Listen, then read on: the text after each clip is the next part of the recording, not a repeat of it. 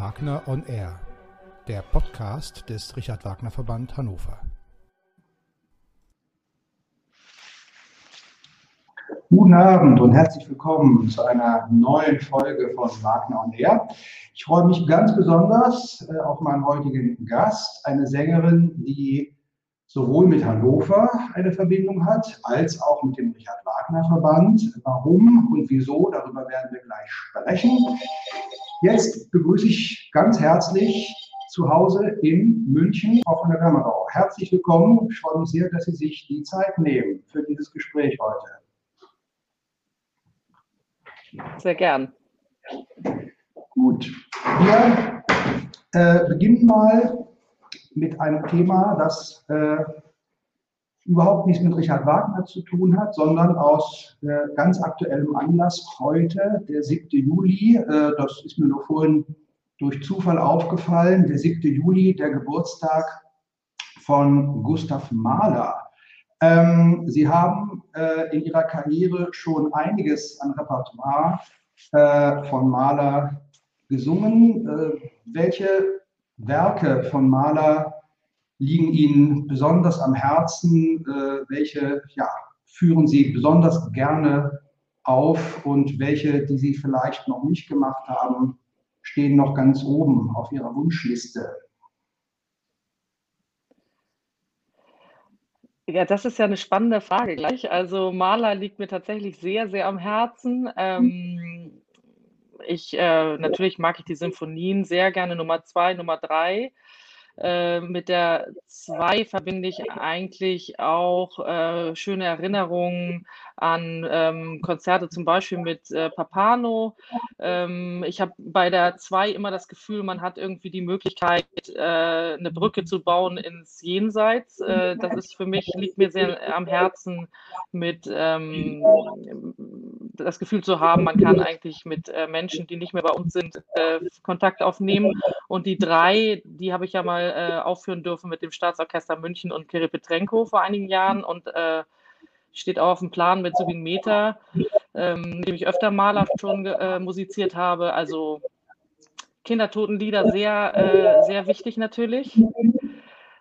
Können Sie mich gut hören? Ich höre so einen Widerhall, aber ich glaube, es funktioniert, oder?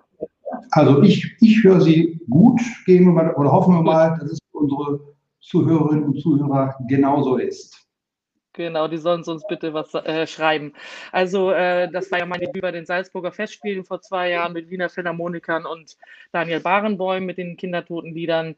Ähm, natürlich eine ganz besondere äh, Situation, immer die zu singen, nicht nur weil sie technisch wahnsinnig schwer sind, sondern eben auch vom Inhalt. Aber ich denke, die sind so einmalig, ähm, denn dieses Thema ja, ist ja auch wichtig für viele Menschen ähm, zu verarbeiten und irgendwie ist es wunderbar, dass man diese Lieder und diese Symphonien für sowas hat. Aber es gibt zum Beispiel sicherlich die Rückert-Lieder, die ich gerne mal mit Orchester aufführen würde und die ich noch nicht ähm, mit Orchester gesungen habe. Sie haben es äh, gerade schon gesagt, die dritte Symphonie steht, äh, glaube ich, in diesem Jahr im Dezember äh, an äh, mit Zubin Meta. Äh, Sie haben schon öfter mit Subimeta zusammengearbeitet. Äh, er ist ja nun ein, ja, ein wirklicher Grand Seigneur äh, unter den großen Dirigenten mit unglaublich viel Erfahrung im Konzertbereich, im Opernbereich. Ähm, was können Sie, konnten Sie von einem so erfahrenen Mann wie Subimeta bislang am ehesten lernen? Oder wie hat er sie geprägt oder beeinflusst? Also äh, bei äh, Meta ist für mich diese, diese Warmherzigkeit, die er hat und ähm, diese Zugewandtheit, auch das so im Hier und Jetzt sein, was ganz Wunderbares. Und er hat ein ganz großes Vertrauen. Also ich, äh, um aus dem Nähkästchen gleich zu plaudern, äh, es ist eine wunderbare Kombination mit Kiri Petrenko, der halt wahnsinnig stark dominiert und auch ähm, kontrolliert. Und die Kombination aus den beiden ist für mich so was ganz Wunderbares, weil man von beiden eben die Extreme lernen kann. Ja. Gut, das war eine kleine Introduktion zum Thema Gustav Mahler, nur weil ich vorhin durch Zufall entdeckt habe, dass heute sein Geburtstag ist und ja, weil Sie einfach schon so viel äh, von Gustav Mahler auch aufgeführt haben. Kommen wir mal zurück auf, äh, auf, auf den Anfang. Auf welchen Anfang? Äh, ich spreche von dem Moment, in dem ich Sie, Sie mich vermutlich nicht, aber ich Sie das erste Mal gesehen habe. Und das war äh, im Februar 2006 in Venedig. Sie waren als Teilnehmerin beim, Ach, ja, beim äh, Gesangswettbewerb für Wagner-Stimmen vom Richard Wagner Verband International. Ich als Zuhörer. Ähm, Sie haben an diesem Wettbewerb teilgenommen und nicht nur das, Sie durften sogar nicht mit leeren Taschen wieder sozusagen nach Hause fahren. Sie haben damals den Sonderpreis des Publikums, wenn ich mich recht erinnere, äh, gewonnen. Ähm, der also da muss ich gleich reingrätschen. Das, ja. das, das war der, eigentlich war es so, dass das der zweite Preis war und der zweite Platz beim Publikumspreis. So, also ich habe äh, tatsächlich einen, genau. Ein Aber äh, mhm. ja, es war also witzigerweise die Heike Wessel, die gewonnen hatte und ich, wir haben uns das beides so parallel geteilt sozusagen. Das war ganz lustig. Gesangswettbewerbe gibt es viele. Der Gesangswettbewerb, den der Richard Wagner Verband international alle paar Jahre, alle drei Jahre ausrichtet, ist ja schon insofern ein besonderer Wettbewerb, äh, als dass eben ja diese spezielle Ausrichtung, ein Gesangswettbewerb für Wagner-Stimmen äh, im Titel schon des Wettbewerbs benannt ist. Ähm, warum haben Sie sich damals entschlossen, sich gerade für diesen Wettbewerb zu bewerben, daran teilzunehmen? Ja, das war eigentlich eher so, dass der Herr Lienhardt damals als Vorsitzender ähm, äh, auf mich zukam, denn ich war ja in Freiburg im Studium und er hat ja in Freiburg gelebt und er hat mich angesprochen, hat gefragt, ob ich äh, für den äh, Richard Wagner Verband Freiburg Lust hätte, Stipendiatin zu sein und eben auch diesen Wettbewerb anzustreben. Und ich hatte ähm, gar, gar keine Erfahrung mit Richard Wagner, äh, weil das natürlich auch immer früh ist für die jungen Stimmen. Und ähm, habe mich dann damit beschäftigt und viele haben gesagt, na, Vorsicht und so mit der Stimme. Und äh, also für mich war das ein großes Geschenk, weil halt ähm, also Richard Wagners Musik und meine Stimme und meine Person, die passen so gut zusammen. Und ich habe das dadurch eigentlich, bin ich damit zusammengeführt worden. Und äh, tatsächlich hatte ich ja auch noch eben das Glück, dass es dann im Fenice stattfand damals in Venedig. Also das war ein, natürlich ein Erlebnis, das ich nicht vergesse. Ja, das heißt, es war vor allem die Empfehlung oder die Idee von Josef Lienhardt, dem damaligen Präsidenten, auch vom Richard Wagner Verband international. Es war jetzt also nicht mhm. äh, Beispiel, dass einer ihrer Lehrer ihnen gesagt hat, also äh, du wirst später mal eine große Wagner-Sängerin, geh hin zu diesem Wettbewerb.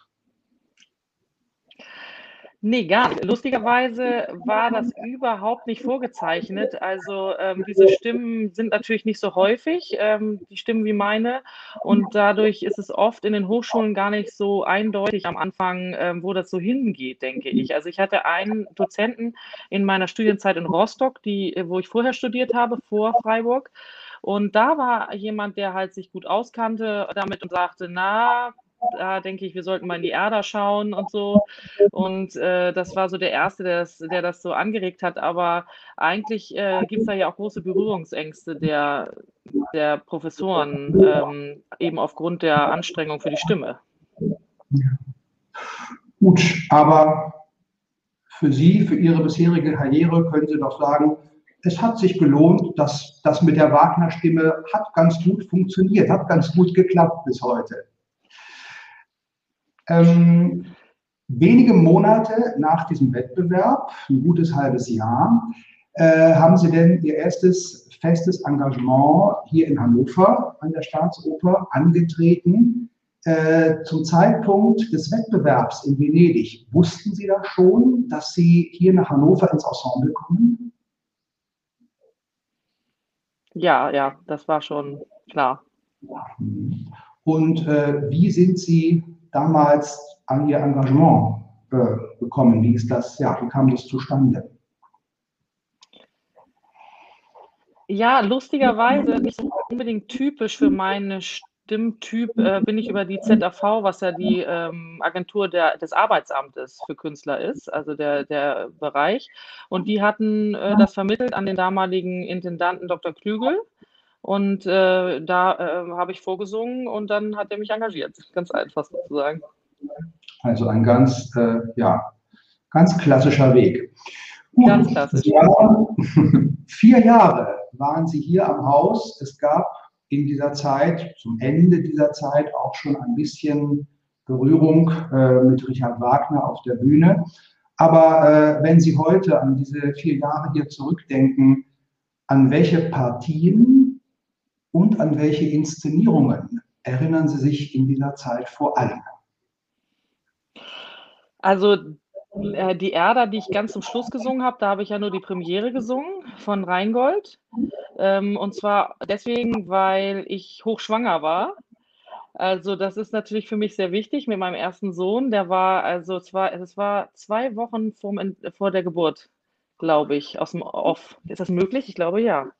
Und ähm, äh, der, also beide Söhne sind sehr äh, in, in der äh, Pränatal sozusagen Wagner geprägt. Der zweite hat den ganzen Ring mitgemacht, also im, im achten Monat. Ähm, äh, das war eine, natürlich eine besondere Erfahrung. Ansonsten denke ich zum Beispiel an die Cenerentola, äh, die ziemlich am Anfang der äh, Zeit war von Ingo Kerkhoff. War das Kerkhoff? Weiß ich gar nicht mehr. Ich weiß nur, dass Stefan von Wede die Ausstattung gemacht hat und die fand ich unheimlich charmant. Das ist interessant, dass mir das einfällt. Ich glaube, war es Kerkhoff. Nein, Kerkhoff war die Italienerin Algeri. Das war auch sehr lustig, fand ich, mit meiner lieben Kollegin Frau Grinjuk, der Julia Grinjuk, Fallenbogen. Ähm, ähm, an den, die war, ja, und natürlich der Holländer mit der schrägen Bühne. Ich weiß nicht, ob Sie sich erinnern.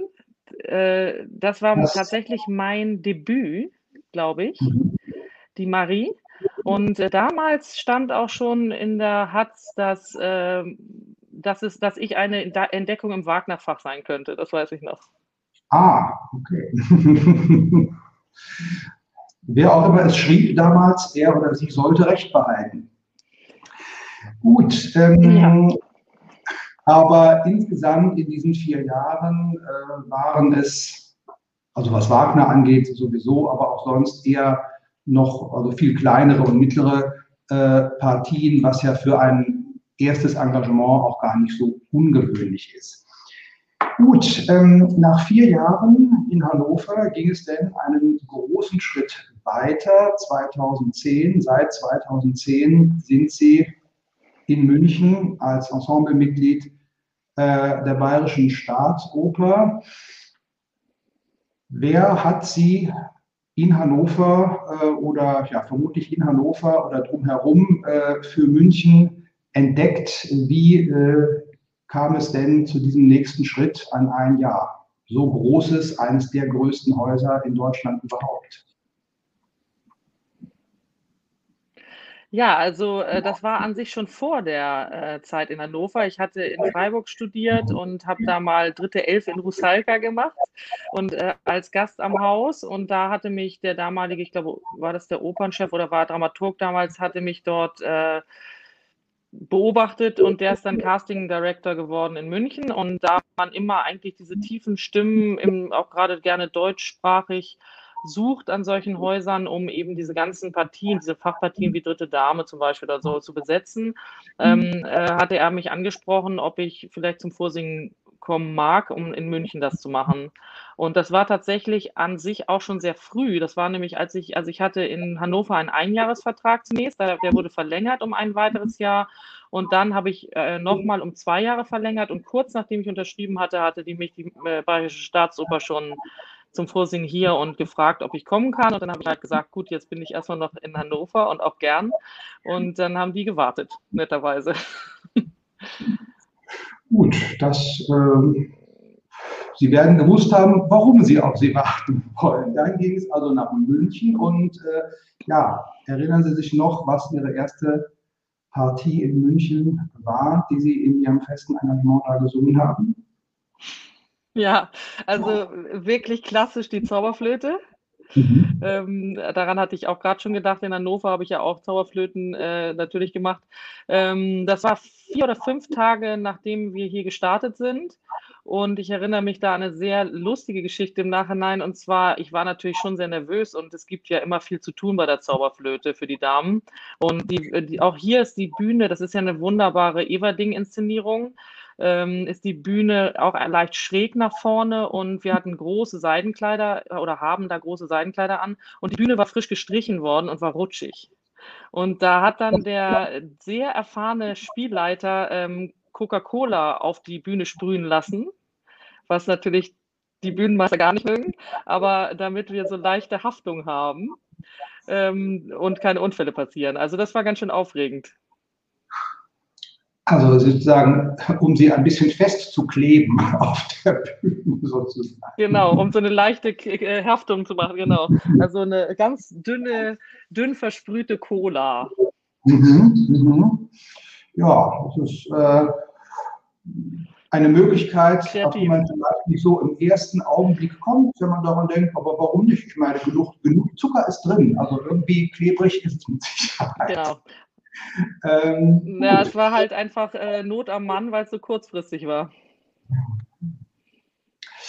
Es ist denn ja relativ schnell äh, oder nach relativ kurzer Zeit in München nicht bei den klassischen eher kleineren Partien, äh, die man so als Anfänger zu tun bekommt, äh, geblieben, sondern nach und nach kamen größere Rollen. Äh, was waren so, wenn Sie ein bisschen zurückblicken auf die ja inzwischen schon über zehn Jahre äh, in München, was waren für Ihre Entwicklung, für Ihre Repertoireentwicklung in München, was waren die wichtigsten Schritte, gerne auch verbunden mit der Zusammenarbeit mit äh, Regisseuren und Dirigenten in München? Ja, ähm, also da kommt wieder Subin Meta ins Spiel, äh, der mich halt äh, besetzt hat für den Maskenball. Ähm, da war äh, Johannes ähm, Erat, der Regisseur, nicht, glaube ich, nicht allen so bekannt. Ähm, wunderbare Besetzung mit Anja Harteros und Piotr Betschauer.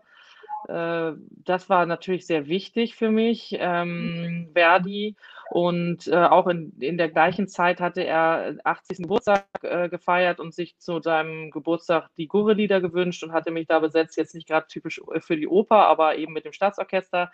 Das war auch sehr, sehr wichtig für mich, ähm, weil da doch auch die Waldtaube sehr zu meiner Stimme passt und ich eigentlich ziemlich viel da, daran zeigen konnte. Ähm, ansonsten sicherlich die allerletzte Serie des alten Tristan. Ähm, äh, dirigiert von Simon Young.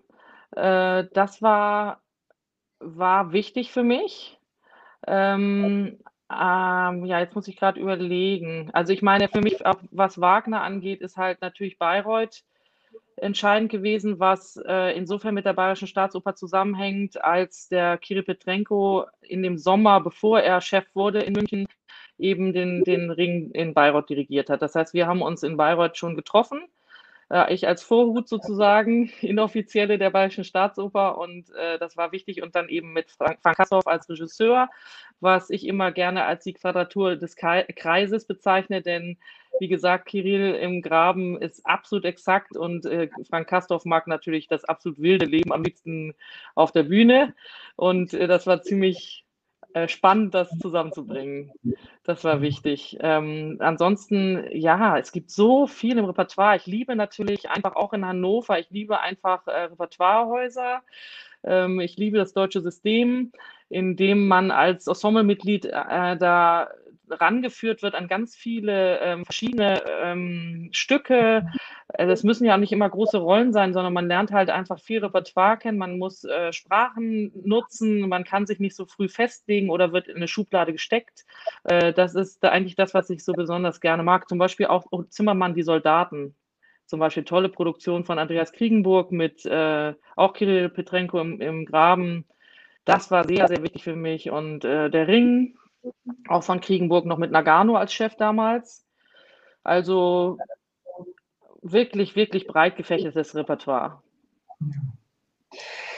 Eine der größeren Wagner-Partien, die Sie nun schon in mehreren Produktionen, auf die ganz aktuelle kommen wir gleich, äh, gemacht haben, ist die Brangäne. Hm, Sie haben äh, in dem letzten neuen Tristan hier in Hannover auch eine Vorstellung äh, als Brangäne gesungen, und zwar in der äh, bis zum Ende von, von Michael Klügels Intendanz hier noch existierenden Reihe Der besondere Opernabend. Ähm, wie war es, nachdem Sie ja nun hier in Hannover äh, Ihre ersten vier Jahre verbracht haben, denn einige Jahre später als der in Anführungszeichen große Star für einen Abend an dieses Haus zurückzukommen? Also ich liebe Hannover. Also ähm, das, für mich ist das äh, eine tolle Zeit gewesen und ähm, es ist ein wunderbares Haus und ich habe mich gefragt, wie das für mich ist, denn die, die Staatsoper hier hat ja 2100 Plätze oder wenn ich in Chicago singe, sind es 3500 und wie das für mich ist, in diesem Raum zu sein und es war einfach wieder so wie zu Hause, ja, das war ganz schön. Und natürlich all die Menschen, die noch da sind, die man dann doch noch kennt. Es gibt ja immer natürlich neue äh, Leute, aber auch die Kollegen, wie Kelly Gold oder so, wir kannten uns schon so lange und äh, das ist natürlich wunderbar. Ich kenne Stefan Gold äh, äh, ja auch ziemlich gut. Ähm, also der war ja der eigentliche Star. Ich wurde dann ja dazu noch angekündigt, aber ja, weiß nicht, da tut man sich ja doch ein bisschen schwer mit irgendwie mit dem Begriff. Aber natürlich habe ich das an also mit, mit sehr renommierten Kollegen gesungen und ähm, es war aber eine ganz, ganz schöne, ja, schöne Arbeit. Ähm, ein Stichwort für eine nächste Frage haben Sie gerade schon selbst äh, kurz gegeben. Hannover hat ungefähr 1200 äh, Plätze, äh, München etwas über 2000, äh, das Festspielhaus in Bayreuth so knapp unter 2000, 1800, 1900. Äh, Chicago, äh, wo sie ja auch den Ring gemacht haben, über 3000 Plätze. Macht es äh, oder macht die Größe des Raumes für die Art des Singens äh, einen Unterschied oder machen Sie eigentlich alles überall gleich und vertrauen darauf, dass die Akustik schon funktioniert?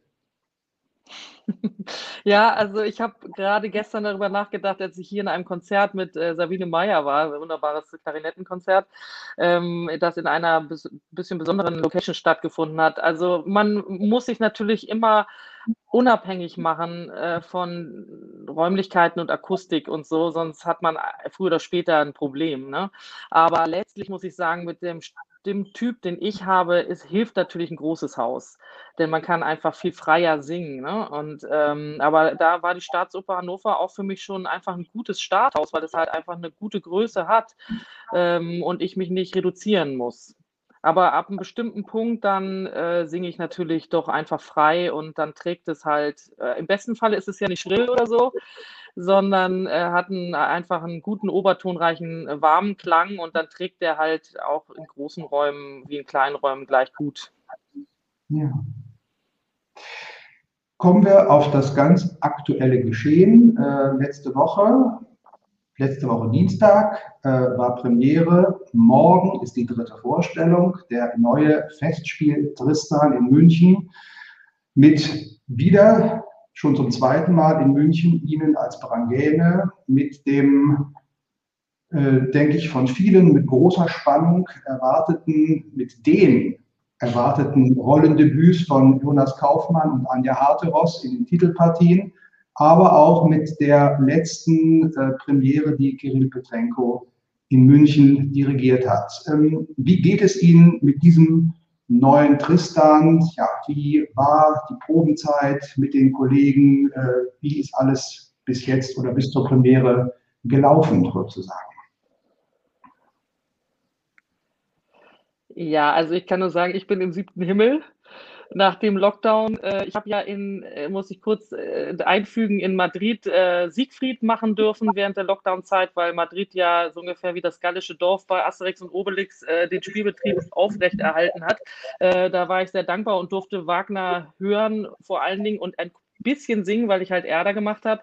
Ähm, hier ist es jetzt natürlich wie so ein Fest, ja, wie ein Rausch. Also das Orchester ist halt das, äh, ja, die, die, die haben das ähm, im Blut und ähm, das Uraufführungshaus irgendwie fühlt sich das gut an. Ähm, die Menschen sind wahnsinnig ausgehungert nach Wagner. Ich denke, das geht uns allen so. Und ähm, Kaufmann und Harteros kenne ich ja beide gut schon, würde ich sagen. Also Harteros wirklich gut und Kaufmann auch, von den Meistersingern zum Beispiel unter anderem ähm, hier in München. Und äh, Kiri Petrenko kenne ich eh gut, also ist das äh, für mich natürlich so ein bisschen ein Heimspiel. Ähm, so fühlen wir uns aber, glaube ich, alle miteinander, denn auch die beiden Kollegen sind ja in München durchaus sehr zu Hause vom künstlerischen her. Und ähm, das war eine sehr gute Arbeit. Also ich muss sagen, es war sehr, sehr schön, weil wir sehr ähnlich miteinander umgehen im Arbeiten, weil wir sehr direkt mit dem Text arbeiten, was mir total wichtig ist. Und es ist sehr schön mit äh, Anja zusammen, also sich quasi über die, äh, durch den Gesang zu unterhalten. Ja? Also wir können alles so miteinander direkt sprechen, quasi durch den Gesang.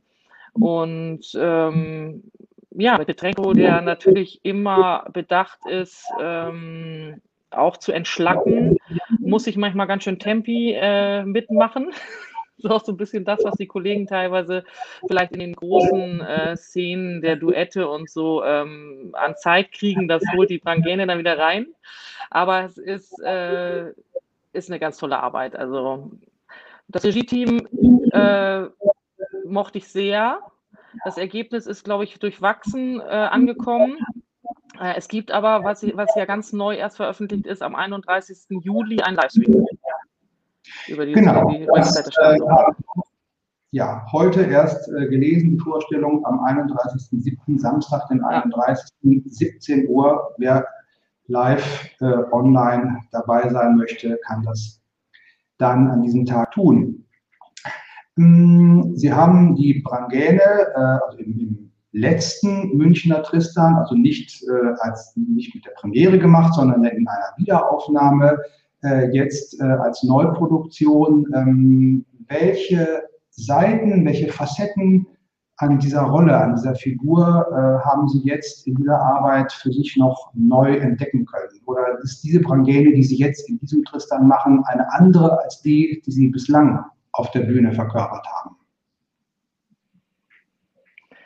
Ähm, ich denke schon, dass das, also man entwickelt sich ja einfach weiter ähm, so eine Partie, wenn die dann auch ein paar Mal gesungen ist oder auch ein paar Jahre ruht, wird ja einfach nochmal ganz anders, kommt nochmal ganz anders in die Person und in den Körper.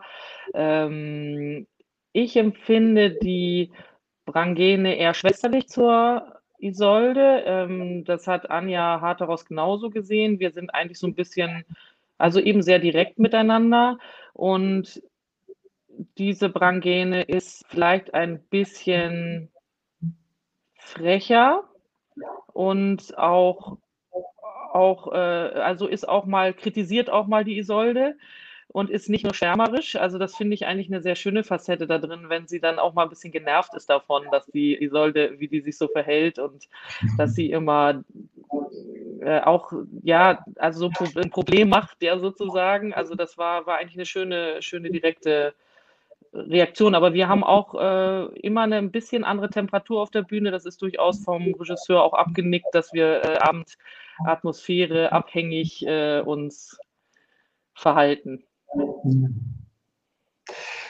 Gut, kommen wir auf eine ganz andere Partie, die Sie nicht in München gemacht haben, sondern an einem anderen Haus, was eine lange Wagner-Tradition hatte, vor geraumer Zeit auch mal so ein äh, nicht so ein bisschen, also sozusagen vollkommen den Beinamen des Winterbereut trug, nämlich Stuttgart. Und da haben sie jetzt im Herbst 2018 das erste Mal die Ortrut äh, gemacht. Wir waren mit einer kleinen Gruppe von unserem hannoverschen Verband da.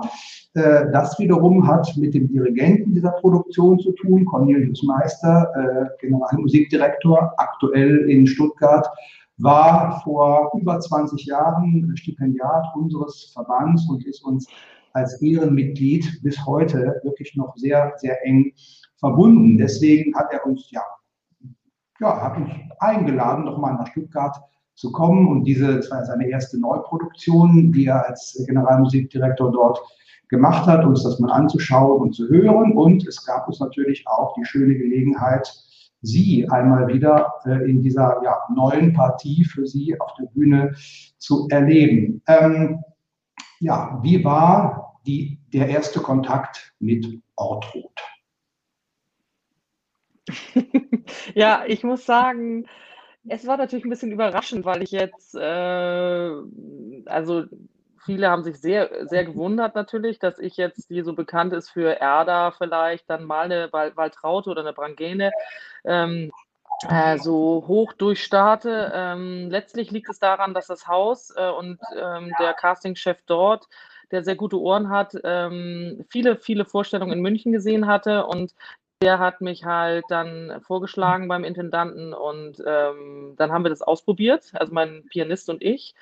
Ähm, ich habe einen Coach hier in München, der sehr, sehr äh, erfahren ist mit, ähm, mit diesem Fach, Wolf Storz, äh, und der hat äh, mit mir das durchgeschaut und hat dann abgenickt und dann habe ich, äh, hab ich gesagt, gut, dann wage ich es. Und ich muss sagen, ich war tatsächlich selber überrascht, wie gut es ging.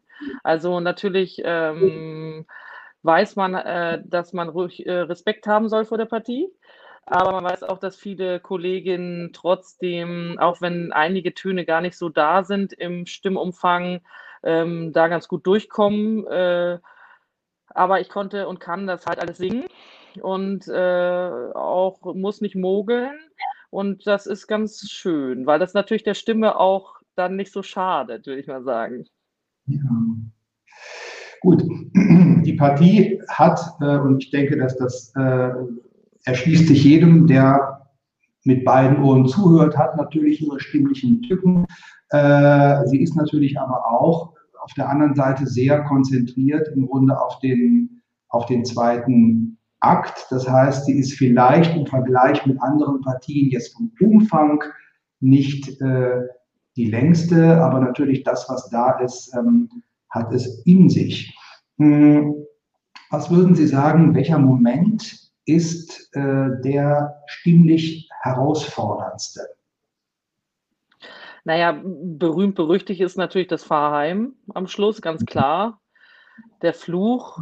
Also das ist schwer wirklich zu sagen, ähm, weil dann auch die Münsterszene hat es also auf eine Art in sich. Ne? Also der Fluch und der Schluss auf jeden Fall. Ähm, aber in der Münsterszene fällt es halt, wenn man das nicht äh, alles so richtig singen könnte, äh, vieles da am meisten auf vielleicht, keine Ahnung. Ich ja, der Umfang ist natürlich nicht riesig, aber es ist schon durchaus natürlich ganz gut verteilt auch über das Stück dann. Und ähm, ja, es hat so verschiedene Herausforderungen. Auch dann, dass man halt bei der Szene, ähm, äh, wenn die, die Elsa die Ortrud mit, also wenn die Ortrud die Elsa bezirzt, sie mitzunehmen, ähm, da braucht man halt meiner Meinung nach auch wirklich weiche, schöne äh, Farben ähm, die Gemeinheit der, der, der Person oder wie man das auch immer sagen und interpretieren will, die sollte da, finde ich, nicht so hörbar sein. Und es wäre ganz gut, wenn man dann auch das noch äh, lieblich singen kann, finde ich. Ähm, an der Stelle äh, eine Frage. Ähm, die Ortrud ist natürlich klar die Böse äh, im Stück. Ähm, Inwieweit ist es als Sängerin nötig, das Böse sozusagen selbst zu machen oder inwieweit genügt es, genügt es in Anführungszeichen, einfach das zu singen, was da steht, um dieses Böse einfach herauszu oder um den Charakter der Figur wirklich herauszuholen? Äh, ich bin äh, also der festen Überzeugung, dass man nie was machen soll, sozusagen. Also Richard Wagner hat natürlich gerade durch dieses ähm, äh, komplexe Musiktheater, was er im Kopf hatte, das eigentlich alles angelegt. Ja, also ähm, ich bin großer Fan auch da von Schlichtheit und ich glaube, das trägt dann alles äh, durch die vielen Schichten, die auch musikalisch drunter liegen und, äh, und viele Dinge dann kommunizieren, die man vielleicht gar nicht unbedingt als Sänger selbst kommuniziert, ne? also die äh, Leitmotive und so. Ähm, ich äh, äh, denke, dass ähm, zum Beispiel die Ortrud, ich persönlich empfinde sie gar nicht unbedingt so als gemein nur, sondern vielleicht auch als berechtigt frustriert. Ja, wenn sie jetzt also abhängig ist eigentlich immer durch die anderen, vielleicht ist sie tatsächlich eigentlich schneller und äh, intelligenter und muss das ertragen. Ähm, also so, dass die, dass sie abhängig ist von ihrem Partner, dass die Elsa, äh, obwohl die immer so lieblich ist äh, oder weil die so lieblich ist, immer ähm, äh, immer äh, da erfolgreicher ist ähm, bei, den, bei den Menschen oder so. Also ich kann mir vorstellen, dass man einfach, wenn man, wenn man sowas erspürt, ähm, kommt eine Facette rein, die gar nicht so, also ich mag, mag es nicht, natürlich, äh, jetzt äh, verhaspel ich mich, ähm, als Darstellerin und Sängerin muss man, sagt man ja immer, die Partie lieben, die man macht und irgendwie verstehen. Also wenn ich die Ortut nicht mag, glaube ich, ist es nicht gut. Also ich versuche immer die, die Figur zu verstehen und darauf zu vertrauen, dass es dann von selbst reicht, dass es wirkt. Die nächste Ortrut äh, steht auf dem Plan und zwar äh, in Hamburg in der inzwischen, denke ich, kann man schon sagen, legendären äh, Inszenierung von Peter Konvitschny, die jetzt fast 24, 25 Jahre alt sein müsste, aber äh, also zumindest ich habe sie das erste Mal äh, vor ungefähr anderthalb Jahren gesehen. Also da wirkte sie in keiner Weise abgespielt oder in die Jahre gekommen und es war eine ganz äh, ja, ungewöhnliche, aber sehr lebendige, sehr vitale Inszenierung und in der kommenden Saison wird es also da in Hamburg eine Wiederaufnahme geben mit Ihnen als Ortrot. Kennen Sie die Inszenierung? Haben Sie es schon mal gesehen? Ja. Und ja, was ähm, ein, ja, eine schwierige Frage, weil Sie sie eigentlich nicht negativ beantworten können. Ich stelle sie Ihnen trotzdem. Gefällt Ihnen diese Inszenierung? ähm, also ich habe sie gesehen als Studentin tatsächlich auch. Ich habe gerade überlegt, wann das gewesen ist, aber ich weiß es nicht. Und ähm, ich fand es auch großartig tatsächlich. Also mit Ken Nagano, glaube ich, der ja die Wiederaufnahme wieder dirigiert. Und den kennen Sie ja auch noch aus Ihrer Münchner Zeit vermutlich ganz gut. Ne? Sie haben gerade gesagt, die Ortrud oder dass Sie die Ortrud singen werden, war äh, nachdem es angekündigt war, nachdem es raus war und offiziell war für viele eine Überraschung, weil sie diese Partie mit ihnen, von ihnen nicht oder sagen wir mal noch nicht äh, erwartet haben. Ähm, der Blick auf den Spielplan für die kommende Saison in Stuttgart äh, zeigt sie auf der Besetzung äh, für eine Partie, die vielleicht auch noch nicht alle jetzt schon äh, von Ihnen erwarten würden. Stuttgart beginnt äh, ab diesem Herbst einen neuen Ring zu schmieden. Die Premiere der Wahlküre wird im kommenden Jahr im April sein und Sie werden nicht etwa die Fricka, die Sie auch schon gemacht haben, dort singen, sondern die Wahlküren Brünnhilde.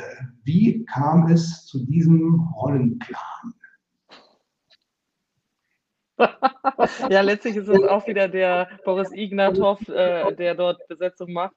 Ähm, ja, für mich ist das jetzt nicht so überraschend, sage ich mal. Ähm, ich habe die Partie auch schon fertig gelernt. Ich war auch schon bei Cornelius Meister und wir haben schon zusammengearbeitet. Der äh, Cornelius spielt ja bekanntlich wunderbar Klavier und äh, wir haben uns also zu zweit getroffen und haben schon äh, zweimal zwei Tage dran gearbeitet zusammen und es äh, passt wunderbar.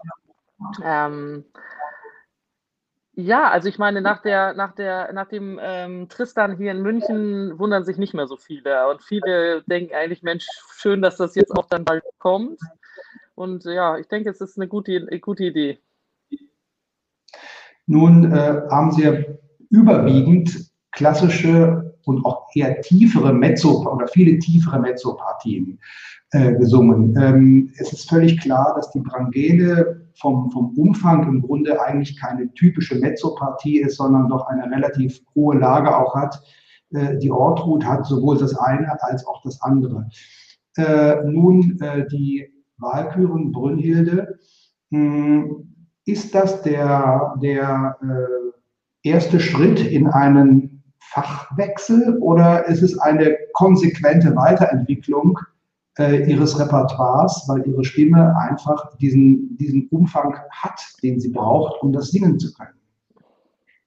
Also die Stimme ist sehr lang tatsächlich, die hat äh, den Umfang. Ähm, gut, es gibt halt die Möglichkeit natürlich vom Sopran zu kommen und die Stimme, ich nenne es mal so, aufzubohren. Es gibt äh, die andere Möglichkeit, dass man halt vom Mezzo kommt und die Höhe langsam entwickelt oder ausbaut. Ähm, die, die Höhe war schon, als ich im Schulchor war, da. Nur ähm, äh, wenn man dann halt natürlich im Wagner-Fach dann ähm, auch mit einer kräftigen Mittellage singt, das dann irgendwie konsequent die Register durchzuführen, ist halt eine, nochmal eine andere Herausforderung. Und ähm, ja, wie Sie sagten, es war auch nicht unbedingt so, dass viele das, äh, die das jetzt, ich nenne das mal Verkauf, Einkauf äh, hier äh, im ähm, Sängerbusiness machen, dass viele das da erwartet hätten. Mhm. Ähm, aber es braucht halt einfach seine Zeit und äh, die Höhe ist sehr stabil. Äh, Tok, tok, tok auf Holz. Ähm, und dadurch, dass ich halt einfach diese sehr natürliche Mittellage habe, also die Stimme hat eigentlich eine ganz klare Höhe. Ich kann dazu zum Beispiel sagen, dass Anja Kampe mal irgendwann auf mich zukam, mit der ich ja auch viel gearbeitet habe, ähm, zum Beispiel im Holländer oder so. Und sie sagte irgendwann mal zu mir, äh, kann es sein, dass du höher bist als ich? Und ähm, die hat das auch immer schon so in meinem Stimmen, äh, in meiner Stimmfarbe hier und da mal gehört. Und ähm, ja, das ist dann jetzt, äh, für mich ist es halt so, ich mag gerne arbeiten, ich mag gerne Herausforderungen, ich mhm. äh, ruhe mich nicht so gern aus und ich freue mich sehr, dass ich mich nicht irre mit dem, was ich immer von der, von der Stimme bis jetzt so gedacht habe. Wir machen eine ganz Miniaturzäsur. Äh, ich habe am Anfang etwas vergessen zu sagen. Natürlich möchte ich oder bin ich nicht der Einzige, der Frau von der Dame auch Fragen stellen kann. Also ein kleiner, eine kleine Aufforderung, Einladung an unsere Zuhörerinnen und Zuhörer. Wenn Sie eine Frage stellen möchten, können Sie das gerne auch schon jetzt tun. Äh, gleich, wenn wir denn zum Schluss kommen, äh, dann würden wir Ihre Fragen noch beantworten. Also herzlich gerne, wenn Sie eine Frage haben, formulieren Sie sie schon jetzt und in ein paar Minuten würden wir sie denn auch beantworten. Äh, bleiben wir noch ein bisschen bei Brünnhilde. Können, wollen, dürfen Sie schon verraten, wird es erstmal in Stuttgart bei der Wahlküre bleiben oder gibt es schon den Plan, im, äh, im Laufe dieses Rings auch noch weitere Partien dazu zu nehmen? Also ich glaube, ich kann jetzt äh, auf jeden Fall, was sicherlich veröffentlicht ist, ist, dass es äh, zunächst aufgeteilt ist. Ne? Ähm, mhm. im, im Verlaufe dieses Rings. Also äh, ich habe bei der Ortrud das auch damals so gemacht. Da habe ich gesagt, ich mache jetzt die Ortrud in Stuttgart, weil ich glaube, dass ich zu dem Haus großes Vertrauen haben kann, also mich da wohlzufühlen. Das Haus hat eine Größe eben, die mich nicht jetzt irgendwie forcieren bringen würde. Und ich, äh, ich mache es jetzt einmal und dann schauen wir weiter. Und so ist es an sich immer. Also ich bin ja ein Typ, der wie gesagt gerne arbeitet, aber der nicht unbedingt jetzt sagt, äh, das muss jetzt alles sofort. Ähm, in Sack und Tüten sein und dann ähm, schon fünf Schritte vor dem ersten gemacht werden. Also ich, ich bin jetzt erstmal sehr happy mit der, mit der Brünnhilde in der Wahlküre und dann schauen wir weiter. Ein kurzer Schwenker zum Thema Regie. Äh, ich habe gelesen, ich hoffe, ich habe es richtig verstanden, dass äh, das Besondere dieses neuen Ringes in Stuttgart äh, Klammer auf, in Stuttgart ist ja die Idee entstanden, den, die vier Ringteile auf vier verschiedene Regisseure zu verteilen, Klammer zu, dass das Besondere dieses neuen ähm, Stuttgarter Rings nun ist, dass nicht etwa nur für jedes Stück ein neues Regie-Team äh, verpflichtet ist, sondern äh, abgesehen, glaube ich, von Rheingold, denn für die folgenden langen Abende sogar von Akt zu Akt es andere Regiehandschriften geben wird. Ähm, was war Ihre erste Reaktion, Ihr erster Gedanke, als Sie von, diesem, von dieser Idee gehört haben? Also ich bin mit dem Haus eben sehr in engen Kontakt, ja. Also ähm, ich diskutiere da durchaus auch das ein oder andere ähm, mit den, den Verantwortlichen. Ich ähm, muss sagen, dass ich es gerade äh, bei der Wahlküre mir ganz gut vorstellen kann, dass man den ersten Akt zum Beispiel abtrennt äh, in der Idee. Letztlich muss ich aber sagen, ich bin ja, äh, also was andere fürchten, bin, ich bin ein Regietheater-Fan, also noch immer. ich weiß nicht, ob das immer so bleibt, aber ich äh, mag gerne inspiriert werden von anderen Menschen, ähm, die einen starken künstlerischen Willen haben. Das, damit meine ich jemanden wie Kastorf, Neunfeld, damit meine ich jemanden wie Bedenko, Barenbäum, ähm, auf sehr unterschiedliche Art. Also wenn jemand kommt und künstlerisch äh, und gerne auch technisch ein, äh, eine große Persönlichkeit hat und einen Anspruch, dann kann ich mir vorstellen, dass es auf Augenhöhe zu arbeiten und Dinge auszuprobieren und zu finden viel interessanter sein kann als jemand, der jetzt, sage ich mal, so handwerklich sauber arbeitet, aber meiner Meinung nach sehr langweilig. Und äh, ich suche eigentlich immer nach Inspirationen davon, von Persönlichkeiten. Ich bin also immer offen äh, denn wir alle wissen ja, dass die Kombination, das Schöne ist vielleicht bei Oper eben, dass die Kombination dieser Menschen, die zusammenkommen, nie berechenbar ist. Und es gibt manchmal Kombinationen, da denkt man toll und dann kommt gar nichts raus. Und dann gibt es Kombinationen, da denkt man, oh wei, und das wird ganz toll. Also ich bin, bin gespannt. Ich lehne das überhaupt nicht ab. Aber ähm, es ist sicherlich mal eine neue Erfahrung. Die Leute, die jetzt verpflichtet sind, sind ja künstlerisch durchaus sehr interessant, wenn auch auf ganz anderem Feld. Also es ist in jedem Fall äh, eine, ja, eine, eine Herangehensweise, die vielleicht, also mir ging es zumindest so im ersten Augenblick erstmal vielleicht ein bisschen Irritation äh, hervorruft. Äh, was, ähm, was kann dabei rauskommen? Äh, also natürlich ist, schon, ist ja schon ein Ring, der von vier äh, oder in den Händen von vier Regisseuren äh, liegt, wird, kein, wird keine keine, keine Inszenierung aus einem Guss, das ist völlig klar. Und jetzt innerhalb des Stückes zu wechseln, ähm, das ist schon eine, aber auch, auch eine mutige äh, Idee, äh, um ja, äh, und eine sehr ergebnisoffene Idee wahrscheinlich, denn am Ende steht ja doch die Frage, äh, kommt trotz allem ein wirkliches Ganzes äh, dabei heraus, eine, eine Aufführung, die trotz aller Unterschiedlichkeiten ja irgendwie stringent und stimmig ist.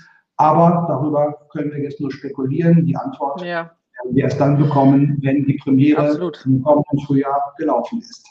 Also ich kann dazu vielleicht nur noch das sagen, dass ich finde, dass unsere Zeit eh leider etwas profilarm ist. Also äh, die Zeit der großen Köpfe, ähm, ob das Regie ist oder Intendanz äh, oder auch doch auch äh, Dirigat oder auch in jedem anderen Berufsbereich ähm, ist ja doch äh, irgendwie ein bisschen vorbei im Moment. Und ähm, ich glaube, das sieht man einfach auch dann immer im Opernbereich. Im Opernbereich zeichnet sich ja vieles ab, was in der Gesellschaft sonst auch vorhanden ist. Und ich würde mir manchmal doch wünschen, dass wir mehr Leute wieder ermutigen, Profil stärker zu sein. Ähm, und dann hätten wir auch nicht so viel Schwierigkeiten, Intendanten zu finden, die, äh, die äh, große äh, Betriebe leiten oder auch ähm, eben Regisseure, ne, die das in die Hand nehmen und die ihr Handwerk wirklich von der Pike auf gelernt haben und künstlerische mhm. Persönlichkeit sind. Das wäre natürlich wünschenswert, aber ich sage es ehrlich, wie ich es meine. Ich glaube, das ist im Moment nicht so einfach zu finden. Insofern ist es mir dann doch lieber starke Persönlichkeit als nur Handwerk. Das äh, ist sicherlich richtig, ja. Ähm, Sie haben am Beispiel der Ortrud gesagt, hm, man muss eine Partie als Sänger auf der Bühne wirklich mögen und lieben, damit man sie gut äh, darstellen kann. Hm, und ich bin fest davon überzeugt, wenn wir jetzt darüber sprechen oder wenn Sie davon erzählen, dass auch die Wahlküre Brunhilde eine Partie ist, die Sie absolut lieben. Ähm, gibt es eine Partie, nicht nur bei Richard Wagner, aber eine große Partie, die grundsätzlich vielleicht für Ihre Stimme möglich wäre, wo Sie jetzt schon sagen können, ähm, das kann ich mir eigentlich überhaupt nicht vorstellen, weil das eine Figur ist, eine Rolle, ein Stück, mit dem ich irgendwie überhaupt nichts anfangen kann, was ich, wo es mir vermutlich nie gelingen wird, das zu, das zu mögen oder mich damit auch ein bisschen zu identifizieren. Ah, darüber habe ich noch gar nie nachgedacht, muss ich sagen. Sehr interessante Frage. Ähm, ich muss sagen, dass ich sehr dankbar bin, in dem Fach zu sein, wo ich bin, weil ich oft so interessante Charaktere habe. Ich glaube, mein Problem wäre dann eher da, wo es so ein bisschen vielleicht äh, eben seichter ist oder, oder, oder so lieblich eben nur, was ich vorhin schon sagte mit der Brangäne. Also ich mag das gerne, wenn die Personen viele Facetten haben und da bin ich ja in meinem Fach und in meiner Stimmlage auch grundsätzlich sehr richtig. Ähm, also da, da kann ich mir im Moment gar nichts vorstellen, weil ich auch immer mit, mit großem Interesse eigentlich an alles gehe, was sich so bietet und was so, äh, was so auf der, am Horizont erscheint. Also, wenn wir mal bei Richard Wagner bleiben, dann äh, wäre natürlich sicherlich die Frage, äh, wenn es jetzt schon die eine oder andere Brangäne gab, gibt es vielleicht irgendwann eine Isolde? Äh, eine Partie, die mir ganz spontan äh, ja, in den Sinn eben kam, äh, ist Kundri. Ich kann es mir gut bei Ihnen vorstellen. und natürlich auch vielleicht eine Venus äh, im Tannhäuser, um jetzt mal die ganz, die ganz großen Partien noch ähm, zu nennen, die ähm, noch nicht sozusagen auf der Bühne von Ihnen erobert worden sind. Aber man braucht ja auch noch Pläne für die hoffentlich noch lange und reichliche Zukunft auf der Bühne. Ja, also ich muss wirklich sagen, also so, wir haben zum Glück das Thema relativ äh, weit ausgespart, aber ähm, wir alle machen uns natürlich ein bisschen Sorgen um den Herbst, was die, äh, was die Virusentwicklung angeht. Und äh, wenn, das, äh, wenn das stabil wird wieder, dass wir wieder spielen können, dann habe ich weniger Angst vor den, äh, vor den Herausforderungen als vor diesen Dingen. Ganz klar. Ähm, mit Sicherheit. Das, das steht, glaube ich, völlig aus der, außer Frage. Ähm, Ganz kleiner Schwenker noch. Äh, wir haben jetzt viel und lange über Richard Wagner äh, gesprochen. Äh, zu anderen Komponisten. Sie machen im Herbst in München die Azucena im Troubadour, eine Partie, die Sie auch schon an anderer Stelle, an anderem Ort gemacht haben. was sind bislang Ihre Repertoire-Highlights sozusagen, vielleicht auch im im italienischen oder auch im anderssprachigen äh, Repertoire und was, was wären da Wege, die Sie sich auf jeden Fall für sich noch wünschen würden, Partien, die Sie gerne noch auf der Bühne machen möchten? Also äh, ich bin natürlich sehr froh, dass ich Verdi mache als ähm, Ausgleich zu Wagner auch oder als äh, Ergänzung. Ähm, grundsätzlich habe ich gerade schon, als Sie fragten nach äh, eigenartigen vielleicht Dingen die, oder Partien, die ich nicht so ähm, verstehe. Also ich finde bei der Azucena schon die, die Story an sich, muss ich ehrlich sagen, äh, etwas verrückt, mit dem, äh, dass sie aus Versehen ihr eigenes Kind verbrennt, obwohl sie eigentlich ein anderes Kind verbrennen wollte und so. Also da finde ich immer, da muss ich so ein bisschen, äh, da bin ich zu, vielleicht zu äh, norddeutsch für. Aber ich ähm, äh, singen das natürlich wahnsinnig gern, weil es einfach so fantastische Musik ist und eine super Partie und äh, auch die, die Ulrika, eben weil sie auch so wichtig war irgendwie als Punkt in meiner Karriere, die mag ich auch sehr gern singen. Ähm, ja, es wird, wird hier und da über Eboli gesprochen und wurde.